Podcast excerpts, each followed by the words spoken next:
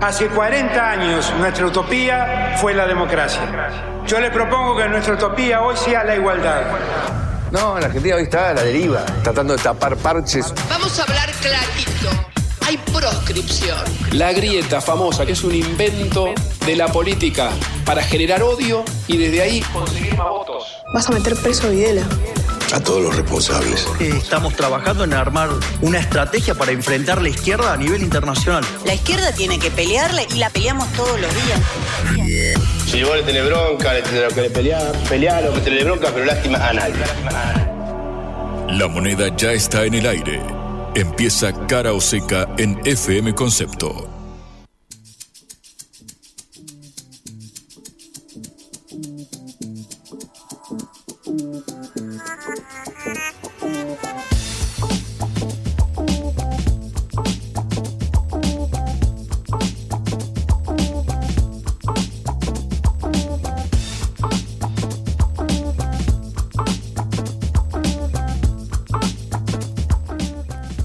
¿Qué tal? Buenas tardes en este martes 3 de octubre en la hora del regreso. Los saludamos desde los estudios de Concepto FM en Cara o Seca, esta producción de la Agencia Internacional de Noticias Sputnik. Somos Patricia Lee y Juan Legman. Hola, Juan. Muy buenas tardes, eh, Patri. 3 de octubre me cuesta decirlo todavía. Yo mentalmente recién estoy entrando en abril o mayo del 2020, para que te des eh, una idea, pero claro, pasaron un millón de cosas y hemos aquí haciendo radio y contando la eh, actualidad. ¿Qué semanitas estamos teniendo, no? Tanto en el plano nacional como internacional. Por eso me motiva cada día subirme al subte que me trae aquí en la línea B, que me trae a los estudios de concepto, y ir pensando, manejando sobre lo que deparará esta hora de cara bueno, Sí, porque estar en el 2020 es un poquito atrás, así que Pilas. en este momento estoy para adelante, para adelante. Estoy viendo cómo un empresario tira un, eh, creo que era un chancho desde un helicóptero. ¿Viste una imagen que se volvió viral? Bueno, así empezó la pandemia en Argentina, Patri. Bueno, eso fue hace mucho rato. Hoy tenemos imágenes más obscenas todavía, eh, con los regalos lujosos, millonarios, yates millonarios de un eh, político importantísimo de la provincia de Buenos Aires, jefe de gabinete de Axel Kisilov. ¿Será un cisne negro de la política? En un ratito también, Patri, vamos a estar hablando sobre un tema que la verdad es que es bastante sensible. Eh, es cierto que, bueno, en estos términos, que es la cuestión de las Malvinas para nuestro país, lo sabemos, es un reclamo eh, histórico. Y bueno, así en esos términos se fue eh, concebida esta, el anuncio de visita que va a ser el canciller del Reino Unido.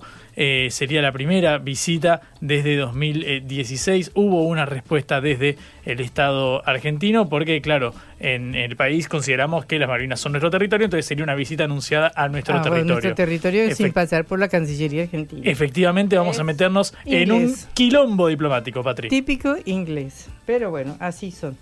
Eh, y después vamos a hablar de Colombia, del gobierno de Gustavo Petro, de las propuestas de reformas que está adelantando, siempre yendo un poquito más allá de las fronteras. Allá estamos hablando de propuestas y aquí estamos hablando de cruces, te digo, cada vez más ásperos. En este caso hubo unas declaraciones del precandidato, del candidato perdón, presidencial Javier eh, Milei contra Patricia Bullrich. Se activó todo el dispositivo de Juntos por el Cambio para salir a respaldar a la ex ministra y candidata. Eh, Milei la acusó de poner bombas en jardines de infantes durante la década de eh, los 70. Bueno, en un ratito vamos a desglosar lo que sucedió, pero sobre todo la respuesta al unísono de todo el dispositivo de la coalición opositora. Bueno, tenemos para hablar. Empecemos nuestro programa. Cara o seca de Sputnik en concepto FM 95.5.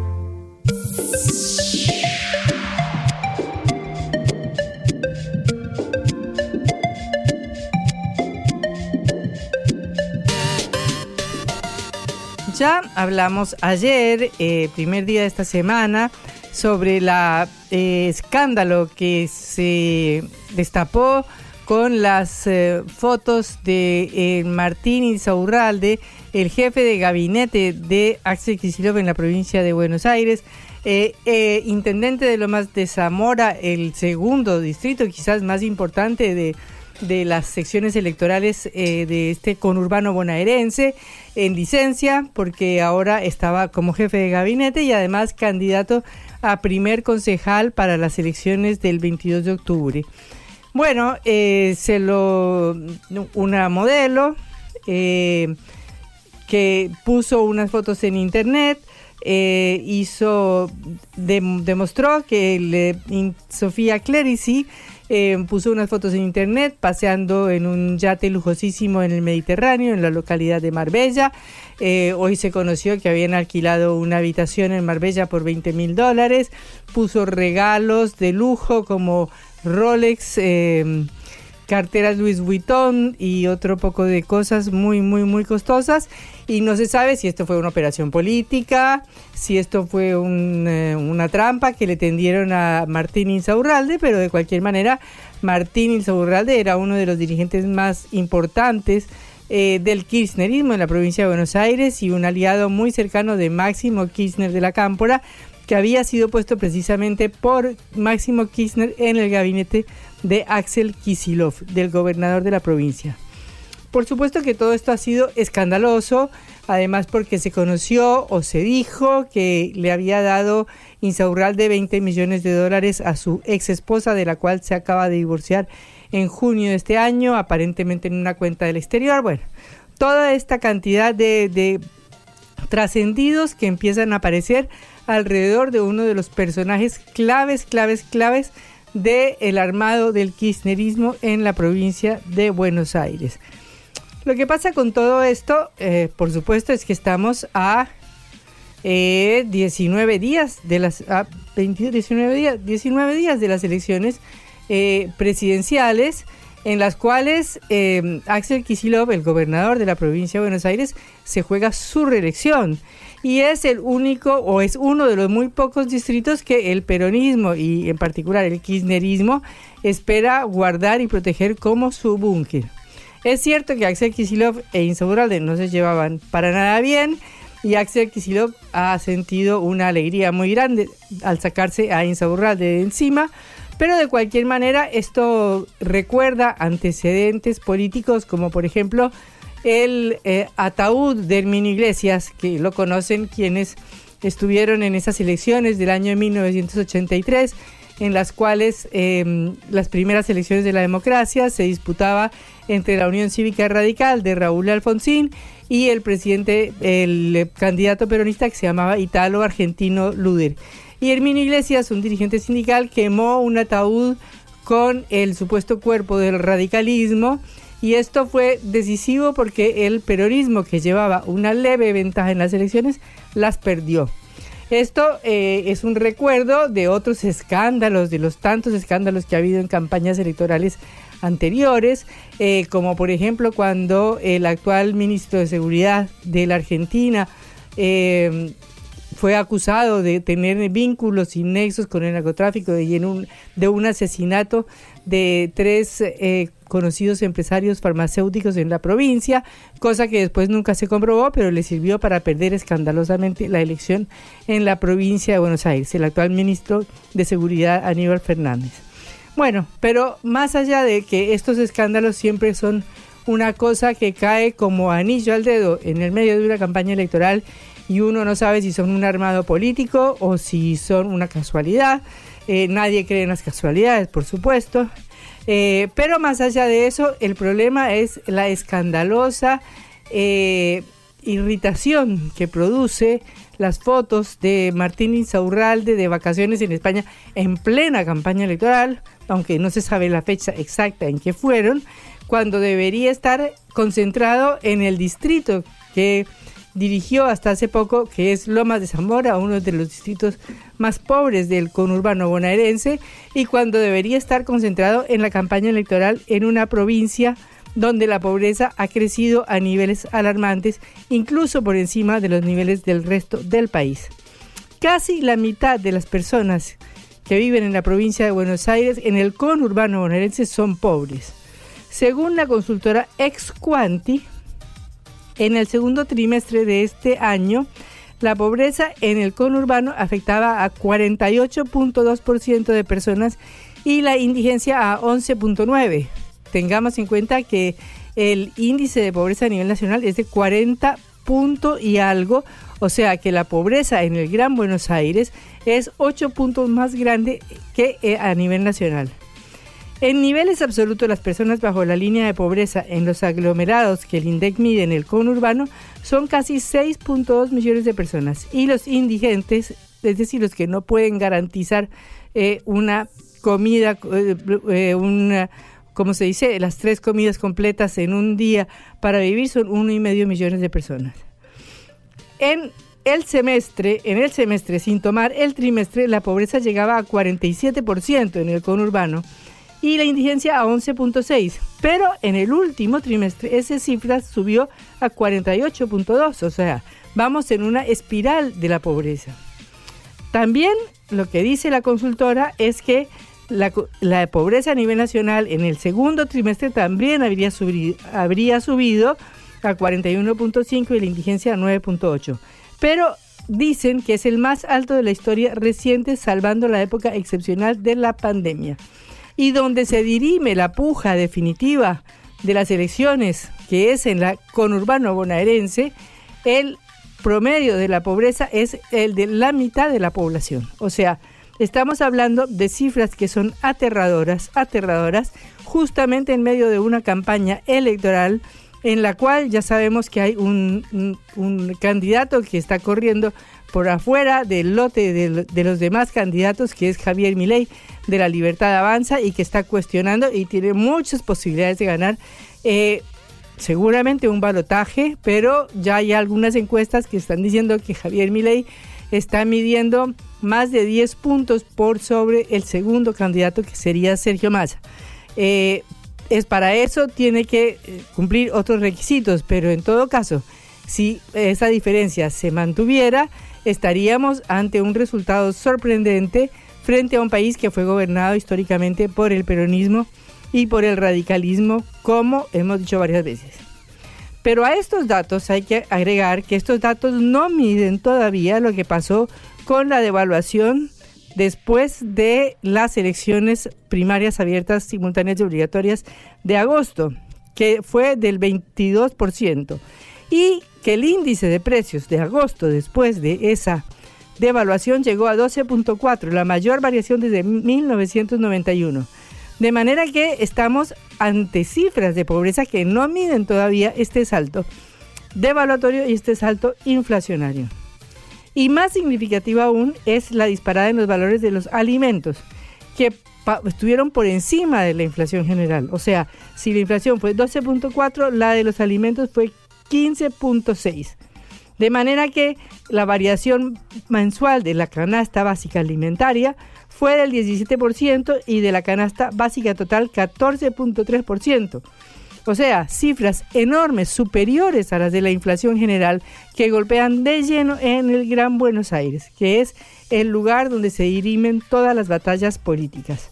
O sea que estamos en un problema bastante grave, sobre todo para el oficialismo porque el escándalo Insaurralde no golpea en, en, un momento de tranquilidad política.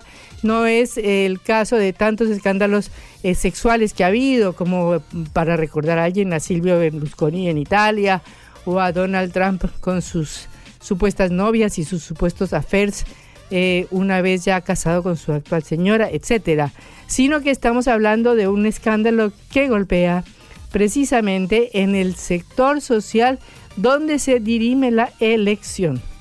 Y esto afecta no solamente al peronismo, sino a todo el sector que está eh, concentrado en el Gran Buenos Aires, en el sector que rodea la ciudad de Buenos Aires.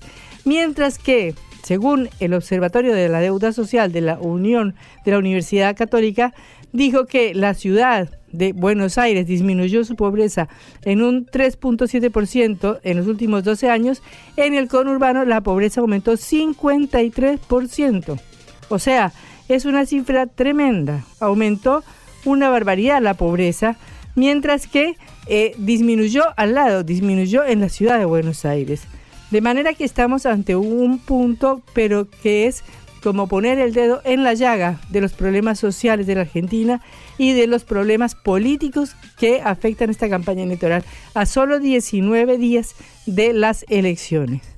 Recordaba hoy una nota periodística la historia de eh, Arturo Ilía, que fue presidente Eh, hace 60 años precisamente llegó al poder Arturo Ilía este 12 de octubre y resulta que era un médico de la localidad de Pergamino, eh, del norte de la provincia de Buenos Aires, que trabajaba en Córdoba y se había ganado el apodo de apóstol de los pobres por la devoción con que atendía a sus pacientes, cabalgando kilómetros para llegar a visitar los rincones más remotos y ni siquiera cobraba la consulta. Él creó la figura del enriquecimiento ilícito que se incorporó al Código Penal y no tocó jamás ni un peso de los fondos reservados, ni siquiera quiso cobrar la jubilación de privilegio.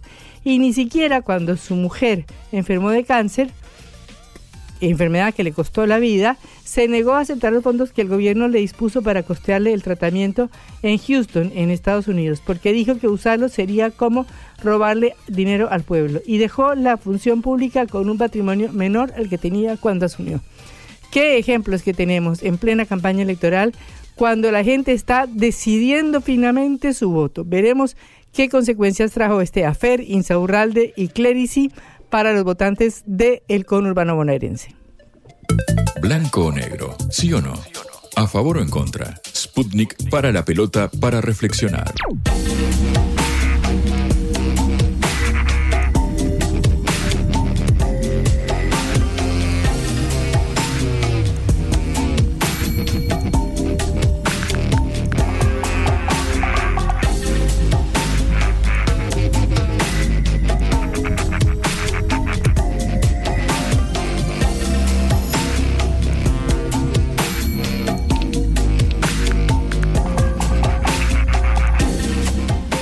Duros cruces post debate electoral, ¿no? Parece que son más duros los cruces después que durante el debate. Sabés que yo estaba pensando en eso, eh, Patri. No hubo tanta confrontación el domingo como la que se suscitó ayer, eh, puntualmente en horas eh, de la noche.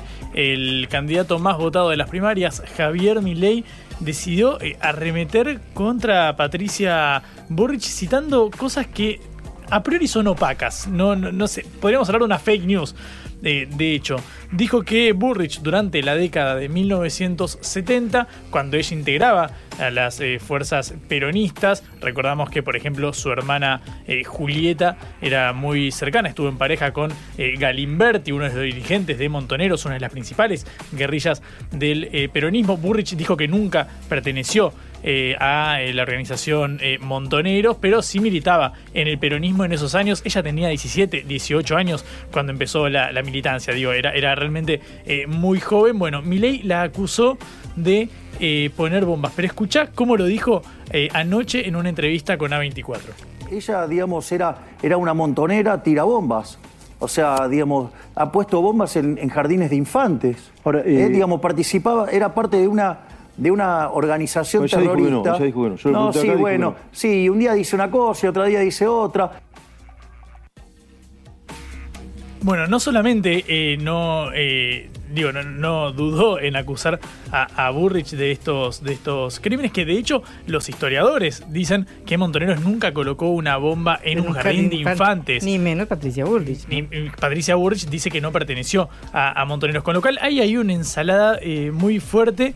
Eh, de hecho, el, el periodista, le- el conductor le, le responde a Milei, bueno, Patricia dice que nunca militó, bueno, no importa, Eh, como que es muy fuerte esa, esa faceta. Lo que más me interesa del caso, porque Milei puede decir eh, lo que quiera, digamos, histrionismo nunca le faltó, es la respuesta que hubo desde Juntos por el Cambio. Escucha lo que decía hoy Federico eh, Angelini, eh, dirigente del PRO, eh, de hecho es diputado nacional, muy cercano a todo el armado de la estructura nacional de Juntos por el Cambio. Escuchá lo que decía esta mañana en Futurock. La verdad es que hace pocos meses Milei hablaba maravillas de Patricia Bullrich y de golpe empezó con un invento en una manifestación de la AMIA y empezó un nivel de ataque constante de parte de Javier Milei a Patricia Bullrich hasta la barbaridad que yo creo que cruzó todos los límites habido y por haber de haber dicho que Patricia Bullrich tiraba bombas en jardines de infantes. La verdad es que marcan un nivel de vaivén en sus ideas, en su, en su cabeza muy preocupante, porque tenemos que entender de que un presidente de la nación frente a los problemas que tiene la Argentina y que va a tener que enfrentar el próximo gobierno, si no lo hace este, el actual, claramente va a tener que tener templanza, va a tener que tener mucha madurez para enfrentar esos problemas. Y sin lugar a dudas alguien que dice cualquier cosa en cualquier lugar y que cambia de idea como se cambia de ropa y sin lugar a dudas es preocupante. Bueno, fue muy eh, contundente primero estos dichos de eh, Decimos Angelini porque es quien habló desde Juntos por el Cambio y quien asumió eh, las funciones, claro, de, de, vocero en este tema. Bueno, la propia Burrich habló en Twitter, en X, la nueva red social que así la conocemos, dijo textualmente, los argentinos necesitan de los candidatos a presidente serenidad y templanza para el futuro. Hasta hace poco tiempo Javier Milei hablaba muy bien de mí, no sé qué le pasó, que dejó de hacerlo, pero aquel problema no soy yo ni las mentiras ni calumnias eh, que dice sobre mí. Me preocupa que con esa misma inestabilidad emocional que tiene eh, Milei a la hora de emitir juicios y falsas acusaciones sobre otros, haya diseñado su programa y sus propuestas. Sigue Bullrich. De esa inestabilidad surgen proyectos que dañan a los argentinos o son lisa y llanamente insostenibles, como la dolarización, la aportación de armas, la privatización de la educación pública. De esa inestabilidad surge la idea de prometer reformas profundas sin poder político, sin tener gobernadores ni legisladores. Está claro que con más inestabilidad e incertidumbre los argentinos no salimos adelante. Bueno, con estas eh, palabras se expresó Burrich, que recordemos incluso el domingo casi que quedó a la izquierda de Milei en materia del bloque de convivencia y derechos humanos.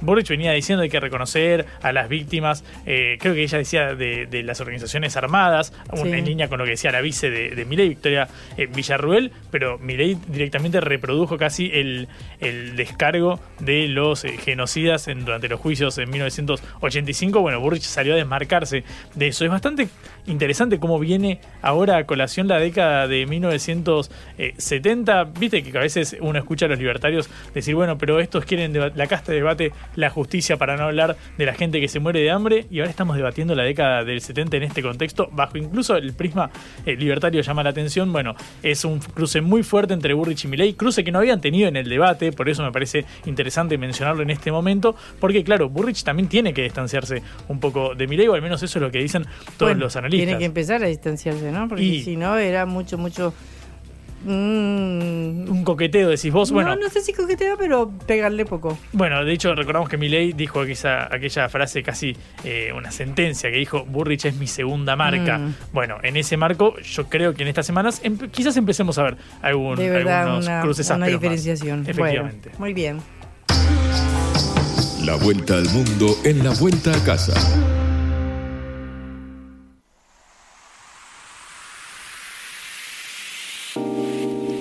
El presidente de Colombia, Gustavo Petro, aseguró este miércoles que aseguró la semana pasada que presentará al Congreso un proyecto de reforma de los servicios públicos para, junto con otras reformas que ya se encuentran en trámite, alcanzar la paz y la justicia social en el país. Vamos a presentar una reforma a los servicios públicos de Colombia porque las leyes hoy vigentes que crearon estos servicios pusieron en un lugar privilegiado al empresario, pero al usuario lo dejaron en la calle. Dijo eh, y señaló que los usuarios no tienen derechos ante el servicio público. Para Petro, el servicio público tiene que tener centro en el, en el centro de su corazón al usuario para asegurarle a la población los mínimos vitales de luz, agua potable y alcantarillado. Esto se sumaría a la reforma de la salud como un derecho universal, a la reforma laboral para que en Colombia haya trabajo digno, a la educativa, que busca que los jóvenes puedan entrar a la universidad, y a la de pensiones, para que el viejito y la viejita puedan tener un plato de sopa para tener el afecto de su familia. Bueno, estas son las reformas que propone Gustavo Petro después de haber estado sometido a una serie de escándalos políticos eh, muy importantes, pero eh, está tratando de recuperar la popularidad eh, con estas reformas y estas iniciativas políticas. Tenemos en línea a Diego Alex, periodista colombiano, para hablar sobre esto precisamente. Diego, un gusto saludarte. Patricia Lee Juan desde Buenos Aires. Hola a todos y todas, muchas gracias por este espacio de Colombia también, pues gracias por interesarse en la realidad política del país y bueno, dispuesto aquí a compartir con ustedes un buen rato. Bueno, eh, Diego, primero, eh, ¿cómo ves tú el impacto que tienen estas eh, propuestas de reformas que está haciendo el gobierno en este momento después de todos los escándalos que se sucedieron hace poco tiempo? Claro, en este momento hay una estrategia que podemos leer en el Ejecutivo en Colombia. El presidente Petro naturalmente quiere eh, afianzar sus, podríamos decir, sus lealtades eh, en su base política. Eh, hay que recordar que casi 10 millones de personas votaron por él hace menos de dos años. fue un apoyo muy grande, digamos, un apoyo también con unas causas sociales muy profundas, unas causas sociales que también han hablado de su trayectoria. Cuando él fue alcalde de Bogotá, pues tuvo varias políticas en torno a los servicios, que quizás es la discusión que vamos a tener más hoy. Pero esto hace parte de una estrategia, eh, como tú lo has dicho, de digamos como realizar y afianzar una relación que tiene con sus bases y por supuesto pasar por encima de ciertos eh, casos polémicos y ciertas situaciones difíciles, incluido su tema familiar, que en los últimos meses lo han tenido pues ocupado en otras cosas. Quizás esta es una muestra y una reivindicación de la política pública que él ha intentado eh, defender desde siempre. Creo que es muy claro que eh, no está eh, innovando o, mostrando algo que no ha sido su causa política. No estamos viendo gran parte de lo que él realmente ha hecho y, a lo que le ha dedicado pues su vida política. Bueno, ¿y tú crees eh, que esto le ayuda, digamos, a, recuperar esa imagen, a retomar esa iniciativa y que puede llegar a que estas reformas se aprueben en el Congreso? Yo, creo esas son dos preguntas. yo creo que esto lo ayuda definitivamente, lo ayuda definitivamente con, su, con sus bases, pero creo que no va a lograr nuevos electores ni va a lograr nuevos apoyos con estas políticas. Creo que lo que, lo que está buscando precisamente es, es, construir y, y reivindicar a su sector y eso lo va a lograr. Ahora bien, la segunda pregunta de, si esta política tiene un futuro, yo lo veo muy incierto, muy complejo. Digamos que habría que hacer un poco una, una recapitulación de cómo ha sido el diálogo de la política pública en torno a los servicios públicos en el país históricamente. ¿no? Aquí ha habido en Colombia durante los años 60, 70, 80 hubo empresas muy fuertes, empresas públicas extremadamente fuertes en el sector energético, en el sector telefónico, en, en casi todos los sectores. Pero mm, de un gobierno, digamos, de lo que llamamos acá la apertura, que fue el gobierno del presidente César Gaviria, eh, y luego quizás un poco menos con el presidente Samper y luego muchísimo más con el, con el presidente Uribe, eh, ocurrió todo un proceso que podríamos llamar de capitalización y neoliberalización de las empresas públicas, una postura ideológica creo que primó en el país, donde se quería dar una, una, una mayor importancia al sector privado, se le entregaron muchísimas empresas públicas al sector privado y eso llevó, por supuesto, a, a la formalización de una gran desfortunas, pero también al cubrimiento de servicios básicos para muchas personas, con un costo altísimo, con un costo difícil para muchas personas, con una desigualdad evidente, pero, pero también con un cubrimiento mucho más universal. Aquí creo que ahí la discusión es muy compleja. Eh, el presidente Petro en su alcaldía tuvo una, yo digo que una de las, una de las ideas más brillantes en su momento como alcalde fue crear un mínimo vital de agua. Y esto es una idea, eh, pues que además no es una idea que a veces tratan de decir que es una idea de izquierda, del socialismo, comunista incluso. No, esta es una idea que viene de los derechos humanos y es una idea de que ningún ser humano, ninguna familia debería quedarse sin un mínimo vital de agua que le, permite vivir. Creo que es un concepto que él aterrizó en la política pública de la ciudad en su momento, cuando fue alcalde, eh, y cuando lo quisieron sacar como alcalde en algo extremadamente anticonstitucional, pero al mismo tiempo no es una idea completamente de él, esto es una idea que ha sido tomada de pactos, eh, digamos, internacionales, de lo que se ha venido hablando en Naciones Unidas desde hace 30 años, realmente no es una idea eh, única o una idea que haya sido completamente de él, quizás lo que sí hay que anotar es que fue una idea que la aterrizó en una política pública exitosa y lo que quiere hacer ahora quizás es llevar esto mismo al sector energético y por qué no al sector incluso de las comunicaciones. Y mm, creo que obviamente, obviamente eso tiene un impacto gigantesco eh, en, la desigualdad y en la reducción de desigualdad, pero las discusiones que van a llevar en el Congreso y los posibles resultados, digamos, y la posible oposición que va a surgir de esto, pues va a ser extremadamente fuerte, no solo desde la política, sino también de sectores empresariales que han venido durante 20 años beneficiándose de, toda esta privatización eh, que los servicios públicos han tenido en el país. Claro, porque ahí va a tocar los, eh, primero, eh, si se mete con comunicaciones va a tocar a bueno a Claro, a Movistar, a todas las empresas eh, de telecomunicaciones, lo cual es muy muy difícil. E internacionales, a Carlos Slim, a Telefónica España, a, muchos. Exactamente. Y lo mismo con eh, las empresas de servicios públicos, ¿no? Porque Bogotá paga una de las tarifas de agua más caras que hay, además de que se le sumen otros impuestos y todo a la boleta, ¿no? Es cierto.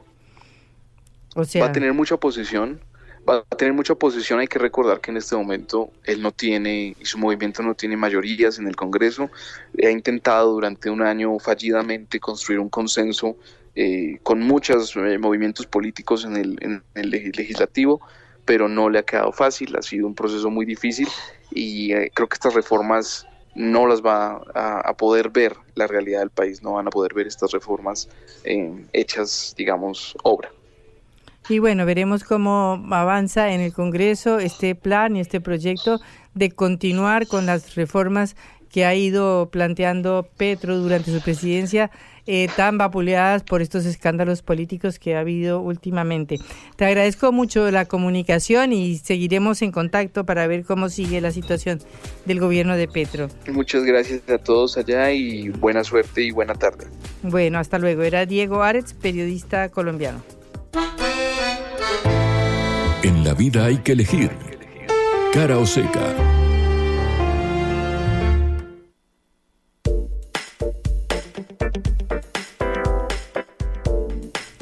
El rey Felipe VI de España encargó al líder socialista Pedro Sánchez formar gobierno después de que fracasó el intento del líder del derechista y opositor Partido Popular PP eh, formar gobierno por su propia cuenta.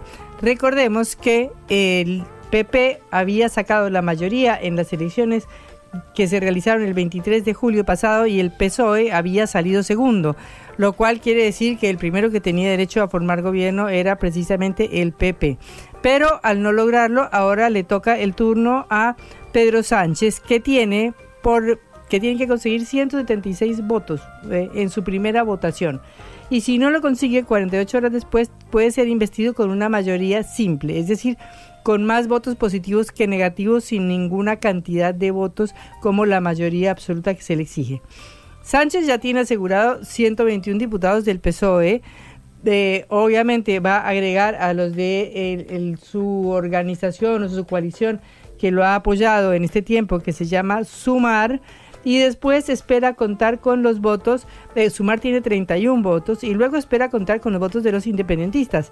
Izquierda Republicana de Cataluña, que tiene 7 votos, Juntos, Junts, que tiene 7 votos, Bildu, que son los vascos, es Bildu, PNB y BNG, que tienen 11 votos, y Coalición Canaria, que tiene un voto.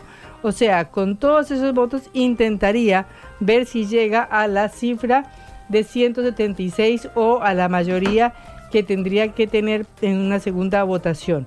Vamos a ver si lo logra, pero bueno, ese es el intento. Eh, y esperamos a ver qué sucede porque si no va a haber otra vez elecciones a final de año en España para ver cómo se resuelve esta crisis de gobierno. Eh, de cualquier manera estamos esperando porque se vienen las votaciones eh, y veremos si tenemos que llegar otra vez a elecciones en nuestro país eh, eh, que comparte con nosotros el idioma. Mira, mira cómo, cómo las hablaste. ¿Cómo, no, podemos decir, ¿no? ¿no? vas a decir hermano país, Patri, no, por, por eso dije algo así como muy... Muy bien. Patri, sabés que tengo dos cortitas para mencionarte antes de continuar a la próxima entrevista. La primera eh, viene de un apodo. ¿Te acordás de Piti, la numeróloga? Sí. Eh, ¿Recordás que había sido efectivamente contratada en el Banco Nación, contratada por la gerente, por eh, Verónica Laura eh, perdón, por María del Carmen eh, Barrios? finalmente hoy se oficializó que, bueno, la gerente ya no será de la partida en el Banco Nación, fue expulsada, fue despedida tras una reunión entre Sergio Más, el ministro de Economía, y la titular del Banco Nación, Silvina Batakis. Bueno, todavía queda ver qué sucederá con el resto de las contrataciones irregulares. Entre ellas se hablaba, por ejemplo, de la expareja de eh, Silvina Batakis, de la titular de la entidad. Lo cierto es que todo esto que empezó con una investigación eh, periodística finalmente eh, tiene eh, una, un efecto concreto después de que se contratara a Verónica Laura Asada Piti, la numeróloga, así la conocían, eh, por 300 mil pesos mensuales durante un periodo de seis meses. Cobró eh, casi 2 millones de pesos a lo largo de estos seis meses de funciones, de mm, servicios para el Banco Nación. Difícil de explicar que hacía una numeróloga ahí, supongo que para ver cómo iba a ir la economía. Sí. Yo no voy a juzgar, por supuesto, ninguna creencia de nadie, pero es al menos particular. poquito raro, que- ¿no? y un poquito que se lo llame al el Banco Nación. Otra cortita, Patria, ayer eh, justo mencionábamos a Milei y Burrich y el cruce que hubo, pero Burrich también estuvo en una entrevista con Alejandro Fantino en Neura, eh, medio digital, y se refirió a la cuestión de la gobernabilidad en caso de ser electa presidenta. Eh, pero no se refirió de cualquier manera, se fue directamente al punto de una potencial reforma laboral y centralmente dijo qué haría con las multas por los eh, despidos eh, sin causa. Recordamos que Juntos por el Cambio ha levantado casi como bandera la consigna de ir en contra de la industria del juicio laboral. Algo que decía también el ala más moderada, entre comillas, con Horacio Rodríguez Larreta a la cabeza. Finalmente, eh, Burrich le decide levantar esa bandera de ir en contra de, bueno, en cierto punto los derechos laborales ante un despido sin causa, por ejemplo, pero escucha en qué términos lo dijo y a cómo se refirió a la posibilidad de que, bueno, el Congreso no acompañara sus eh, intenciones. Escucha lo que decía eh, Burrich con Fantino.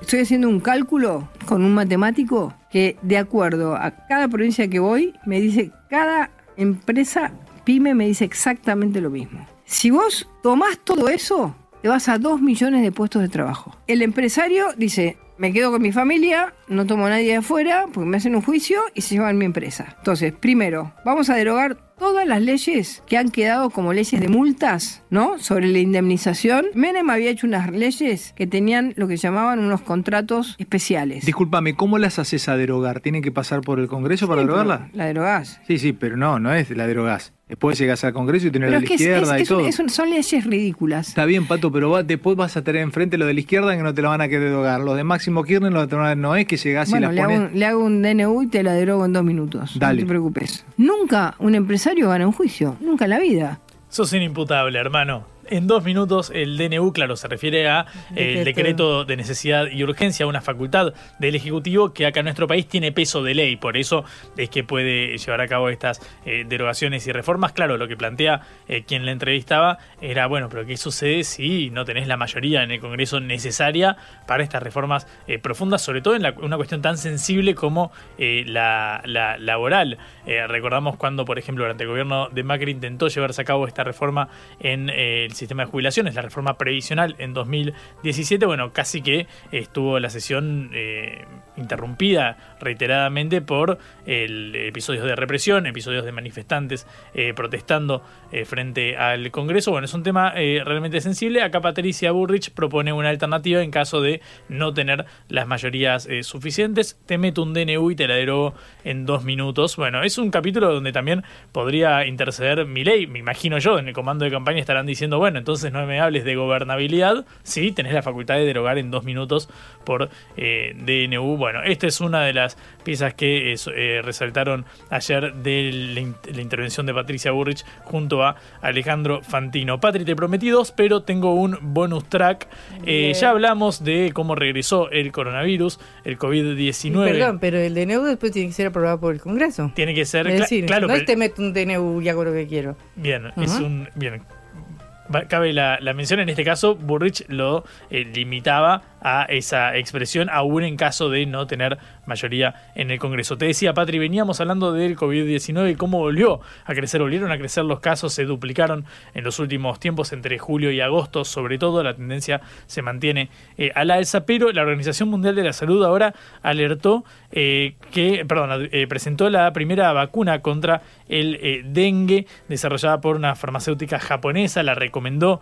Eh, de hecho, eh, según dijo el organismo, la vacunación demostró eficacia contra los cuatro serotipos de virus eh, en niños de 14 a 16 años en países endémicos. ¿Te acordás que cuando empezó la pandemia teníamos el coronavirus y el dengue? No se había ido todavía. De hecho, había casos de coronadengue, que era gente que se había contagiado COVID y después eh, dengue. Bueno, era realmente una situación muy eh, delicada. Ahora se recomienda ya la primera vacuna contra el dengue. Habrá que ver qué sucede, qué se replica en nuestro país. En el capítulo de coronavirus sabemos que el Ministerio de Salud está recomendando a todos los mayores de 50 años que se apliquen una nueva dosis ante la escalada de casos. Y no, sobre todo porque el problema del dengue son problemas de estas enfermedades tropicales que tenemos los países pobres y los laboratorios grandes y ricos jamás se preocupan por desarrollar esas vacunas, porque es increíble que no haya una vacuna contra el dengue. Con la cantidad de población mundial que afecta, es decir, con la proporción. Claro, y se dedican a producir drogas carísimas que por supuesto son muy bienvenidas y muy buenas, pero después las vacunas que tienen que ir a los países más pobres, que seguramente no van a sacar la misma cantidad de plata porque tienen que venderlas a precios regalados, etcétera, no las producen y no eliminan enfermedades elementales como el dengue. Masivamente, sí. Eh, sí, sí, de, contagio masivo. Bueno, la OMS sugirió justamente que se considerara la introducción de esta vacuna en, cito textual, entornos con una elevada carga de la enfermedad y alta intensidad de transmisión. Todo indicaría que se refiere a estas zonas que vos estabas mencionando. Bueno, y para seguir con cortitas, eh, de temas que son importantes para nosotros, para nuestro país y para nuestro entorno, eh, nos llega la noticia de que en Chile se desploma el apoyo al texto constitucional que se está negociando en este momento. Las encuestas marcan nuevamente un rechazo del 54% de los chilenos al nuevo texto constitucional. O sea, Recordemos que ya el anterior texto constitucional no fue aprobado eh, precisamente porque era un texto constitucional que venía del estallido de 2019 con un peso muy grande de los sectores eh, originarios, de los pueblos originarios. La presidenta de la Convención Constituyente o de la Asamblea Constituyente era una representante de este sector y eh, ese esa propuesta de reforma constitucional no pasó. Pero ahora que la propuesta de reforma constitucional está básicamente en manos de la derecha chilena, del grupo de José Antonio Cast y de republicanos, también está pasando lo mismo, porque la mayoría de los chilenos tampoco está de acuerdo con esta reforma que se está proponiendo en este momento. Así que bueno, veremos a ver qué pasa en nuestro vecino país. De hecho, es interesante, Patrick, el contraste entre el aluvión eh, desatado en 2019. Bueno, así como vos decías, se alimenta la llegada del poder eh, de Boric y la inmediata, no sé cómo se puede decir, reacción conservadora, podríamos eh, llamarlo, por este aluvión, pero de la, una contraofensiva desde aquella tendencia que uno pareciera haber identificado en Chile. Lo resumió muy bien Juan Elman, el periodista con quien hablamos, que dijo, ya nada será como antes. Bueno, me parece que eso aplica muy bien a la complejidad del país hermano. Y en este caso sí, Patri, el país hermano. Exactamente. Esto es Cara o Seca, el programa de reflexión y análisis de Sputnik por concepto FM.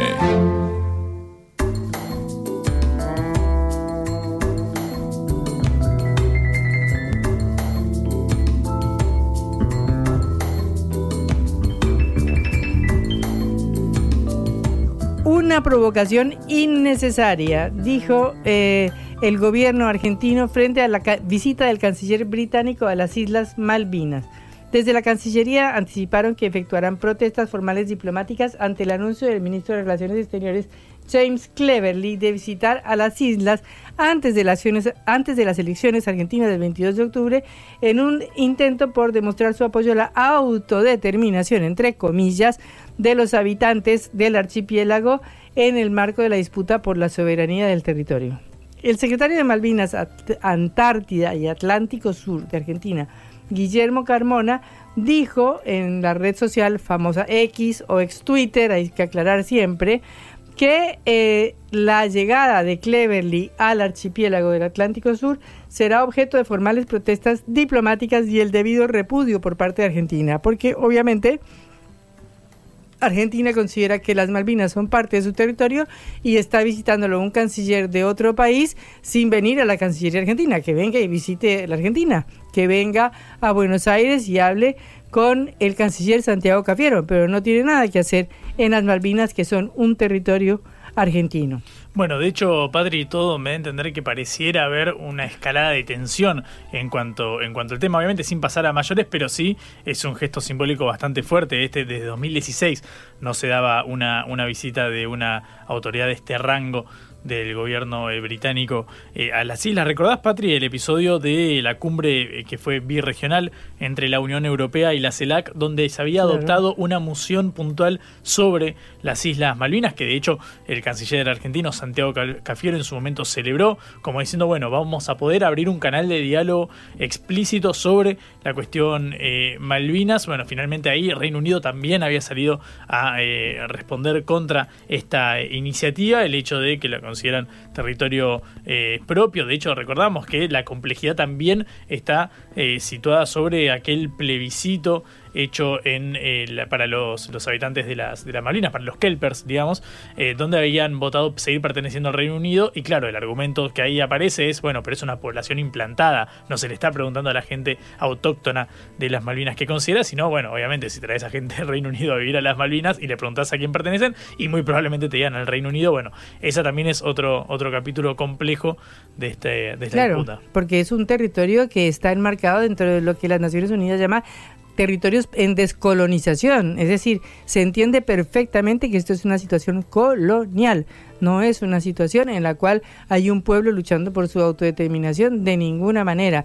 Y jamás ha sido entendido así, ni siquiera por las Naciones Unidas, de manera que eh, Cleverly perfectamente podría venir a Buenos Aires para discutir el tema de las Malvinas con el canciller argentino, en cambio, y no ir a la a, las Malvinas para provocar una situación diplomática de hecho. ¿Vos recordás el pacto Foradori-Duncan que se dio en 2016? Eh, Foradori era el eh, Carlos Foradori, el, vicecanciller durante el gobierno, durante el gobierno de, Mauricio Macri, bueno, que entabló eh, comunicaciones con el, el canciller británico Alan Duncan y básicamente llegaron a ciertos acuerdos donde luego el Frente de Todos, Unión por la Patria, el actual oficialismo, tildó de cese de soberanía y fortalecimiento de las posiciones británicas y colonialistas en el Atlántico Sur. Bueno, finalmente se eh, anuló aquel eh, pacto por iniciativa de diputados. Recuerdo que Paula Penaca, Aldo Leiva, que es, eh, fue combatiente de Malvinas, es actual excombatiente y además de,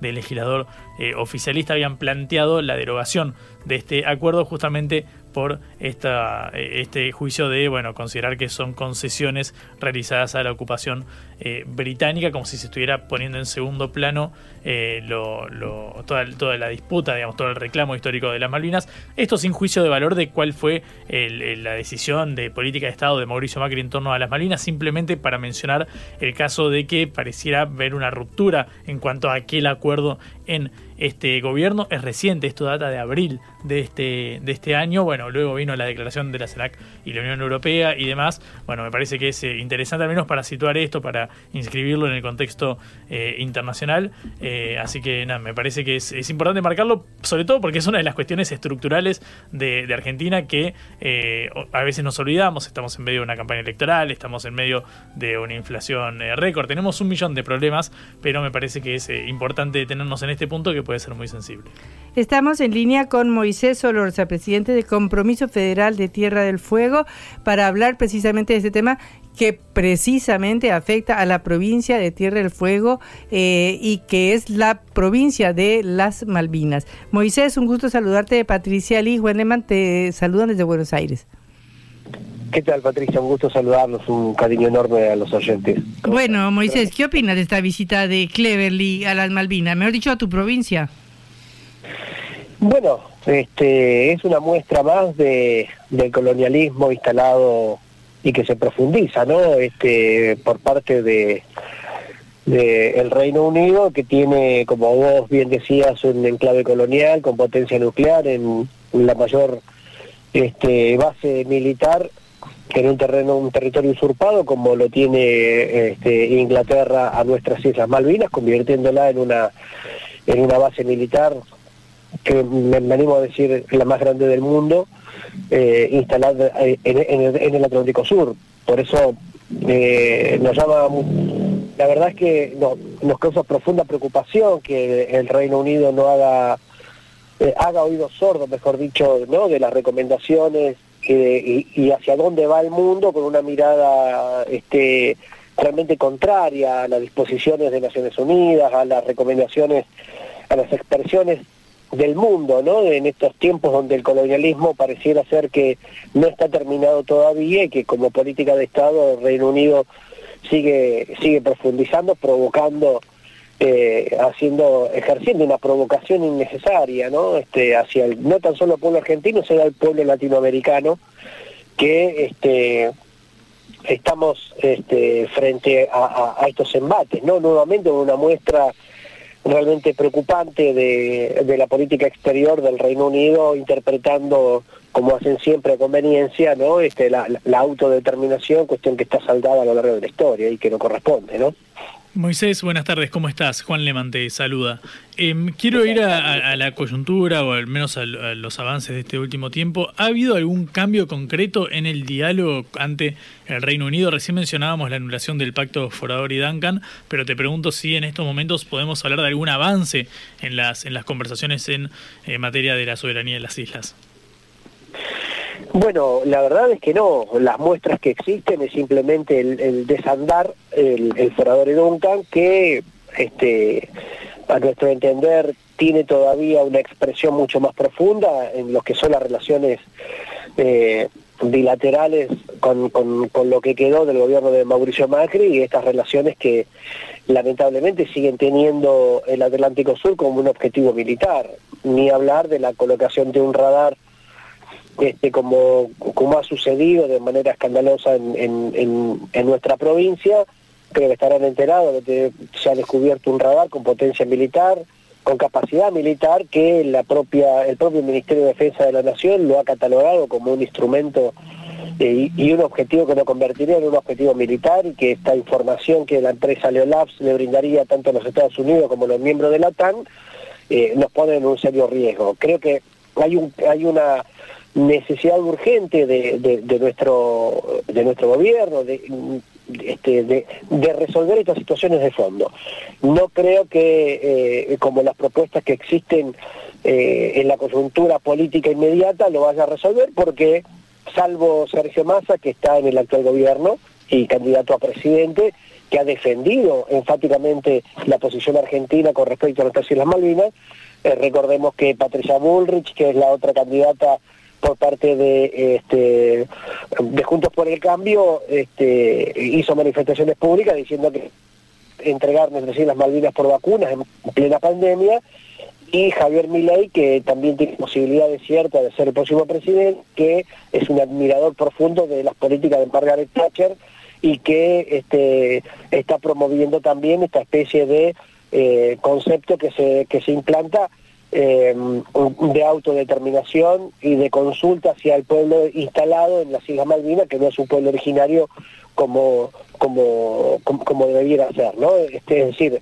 se pone en riesgo si no hay una firme posición política eh, del Estado argentino, de mi provincia particularmente también, no permitiendo que los agujeros y los recovecos legales pongan en riesgo nuestra soberanía y nuestro permanente espíritu de poder recuperar por la vía diplomática eh, la soberanía plena de nuestras islas. No veo grandes avances, creo que se está degradando aún más el concepto político que debiera ser este, claramente un objetivo eh, presidencial y lo veo realmente eh, flaco en ese aspecto en función del, futuro próximo, ¿no? Sí, de hecho la supuesta posible canciller de Javier Milei dijo en declaraciones de que había que en una declaración a un diario británico que había que respetar los derechos de los isleños, o sea, de los habitantes de las Malvinas. ¿Qué quiere decir respetar los derechos de los habitantes de las Malvinas?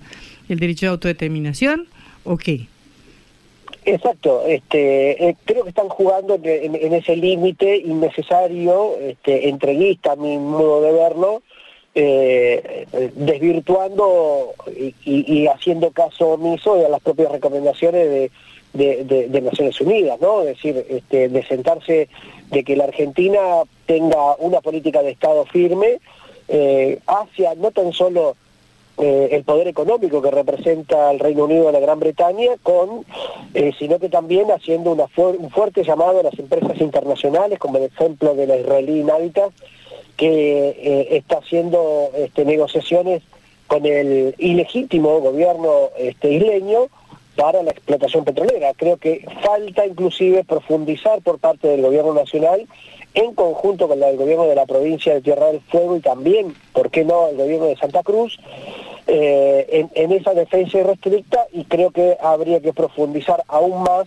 las sanciones y las este, recomendaciones de Cancillería para que esto no vuelva a suceder y que sea una política de Estado firme que creo que el pueblo argentino acompañaría.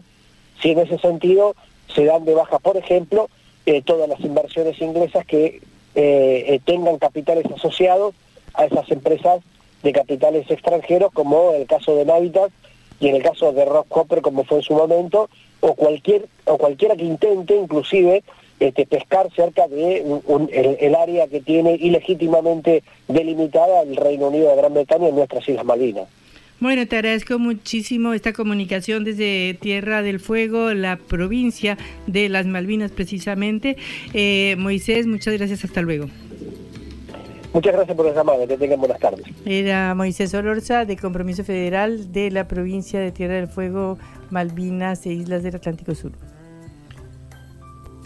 Nos vamos, se nos terminó el tiempo, así que hasta mañana continuaremos con nuestra agenda informativa. Recuerden que nos pueden escuchar por sputniknews.lat. Hasta mañana, Patri, nos vemos. Bueno, hasta luego. Vamos a hablar clarito. La guerra contra las drogas ha fracasado. Se ha producido un genocidio en mi continente. Tenemos nosotros que plantar una sola voz, y que América Latina y el Caribe le diga a los Estados Unidos de Norteamérica no más golpismo. Y se aplica lo que decía Tolstoy. Un gobierno que no procura la justicia no es más que una banda de malhechores. Qué cosa rara que diga gracias a la vida a pesar del dolor, porque mi hija dio la vida sabiendo que había que cambiar. La vi ahí que, brillaba, que sobresaltaba en ese estadio hermoso y no lo pensé y, y la fui a besar. La vida está llena de tropezones y de fracasos, pero es hermosa. Cara o seca